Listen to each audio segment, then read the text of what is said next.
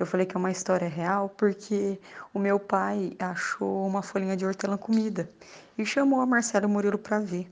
E aí eles foram procurar a lagarta. Acharam a lagarta, Marcela e o Murilo brincaram o dia inteiro com essa lagarta. Viu ela comer, viu ela fazer xixi, viu ela fazer cocôzinho.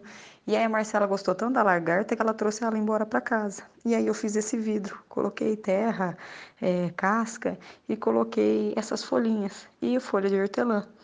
Aí ela pegou e, e, e, ficou ali, tudo, né? No dia seguinte, cadê a lagarta? E eu procuro essa lagarta, eu procuro essa lagarta. Falei, ah, meu Deus, eu coloquei um tule em cima, será que ela sumiu? É nada, ali onde está o desenho, ela fez um casulo. Então ela se fechou.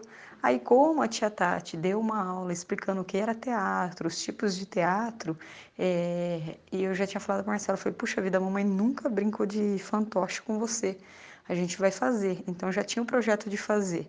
E aí aconteceu toda a história, eu falei, olha, que tal a gente fazer essa história? Só que o mais legal de tudo é que assim, a gente montou as coisas, só que é, eles contaram a história do jeitinho deles, como aconteceu para eles. Então, ninguém falou, fala isso, fala aquilo.